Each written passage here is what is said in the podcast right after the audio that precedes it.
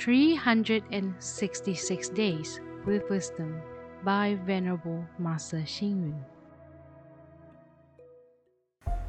October 25th. An additional friend means one enemy fewer. The effort of hard work means one defeat fewer.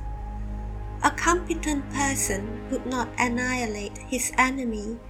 Instead, a competent person would nurture his enemy as his motivation and an objective for improvement. Francis Bacon had once said that the absence of a lover would cause loneliness. The same goes to the non existence of the enemy. In fact, the enemy always reminds us to be careful, take precautionary actions, and be dedicated. We would become slack without an enemy.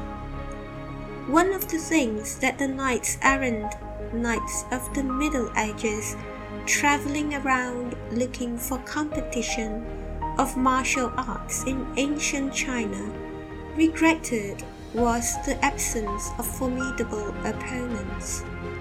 Even in a basketball tournament, each team would thank the opposition for the opportunity to compete. Before a boxing game begins, boxers need to bow to each other and shake hands after the final result is declared.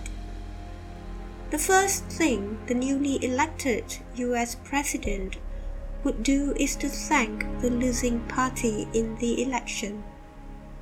These examples showed that enemies may have different perspectives, but it does not mean two opposing parties cannot coexist. Read, reflect, and act. A competent person would not annihilate his enemy. Instead, a competent person would nurture his enemy as his motivation and an objective for improvement.